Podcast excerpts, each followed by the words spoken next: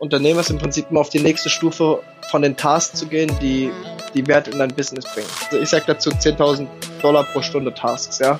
Es ist für mich ein gutes Investment, einen Monat vielleicht zu riskieren, dass meine neuen Sales-Leute die ganzen Calls verkacken und kein Geld reinkommt. Aber dadurch werden sie halt schnell trainiert, weil sie viele Calls bekommen. So. Es ist viel mehr wert, zwei Leute zu haben, die das können, anstatt alle Calls selbst zu machen.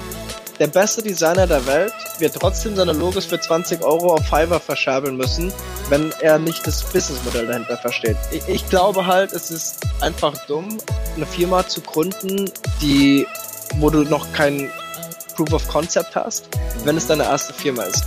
Alle coolen kreativen Ideen, die ich habe, kann ich viel besser umsetzen, wenn ich ein Business im Rücken habe, was mir die finanziellen Mittel gibt. Die Künstler haben dann das Problem, dass sie an irgendeinem Punkt ihre Kunst so anpassen müssen, dass, sie, dass sie sich verkauft,